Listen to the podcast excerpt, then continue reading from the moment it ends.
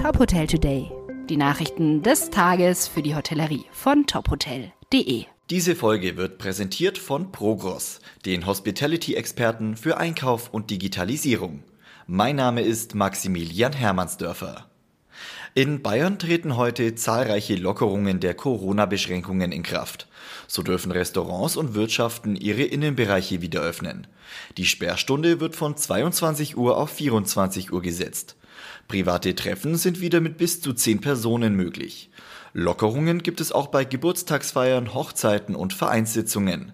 Je nach Inzidenz dürfen in Innenräumen bis zu 50 Personen zusammenkommen, draußen sind es 100. Freizeitparks, Saunabetriebe, Bäder und Solarien dürfen ab heute ebenfalls wieder öffnen. Sollte die Inzidenz in Landkreisen oder Städten wieder über 100 liegen, würde noch bis zum 30. Juni die Notbremse der Bundesregierung greifen. Ein neuer Verein soll die Interessen der Hotellerie, Gastronomie, Freizeitwirtschaft und der Food Services nach außen vertreten. Dafür wurde Ende Mai der Verein Union der Wirtschaft gegründet. Zu den Gründungsmitgliedern zählen unter anderem Gerhard Bruder, Dr. Marcel Klinge und Alexander Eisenbrei. Ziel des Vereins sei es, die gesamte Wertschöpfungskette dieser Industrie zu verbinden, stärker im öffentlichen Bewusstsein zu verankern und die Zusammenarbeit mit der Politik zu intensivieren. Dabei wolle man eng mit bestehenden Verbänden zusammenarbeiten, um optimale Ergebnisse zu erreichen, heißt es in einer Mitteilung. Das Bundeswirtschaftsministerium hat die Überbrückungshilfe 3 angepasst. Wie es aus dem Ministerium heißt, können Änderungsanträge nun bereits vor der Bewilligung der Förderung gestellt werden.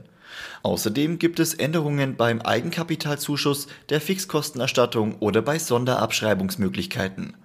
Für Unternehmen der Veranstaltungs-, Kultur- und Reisewirtschaft wird zusätzlich zur allgemeinen Personalkostenpauschale eine Anschubhilfe eingeführt. Alle Infos dazu gibt's auf unserer Homepage.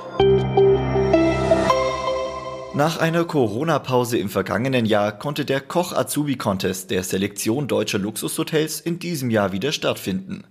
Gewonnen hat Walburga Neuwirth aus dem Schloss Fuschel, a Luxury Collection Resort and Spa.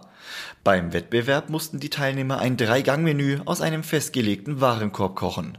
Die Jury wurde erneut von Christian Rach geleitet.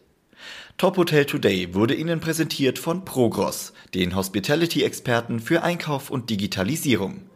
Weitere Nachrichten aus der Hotelbranche finden Sie immer auf tophotel.de.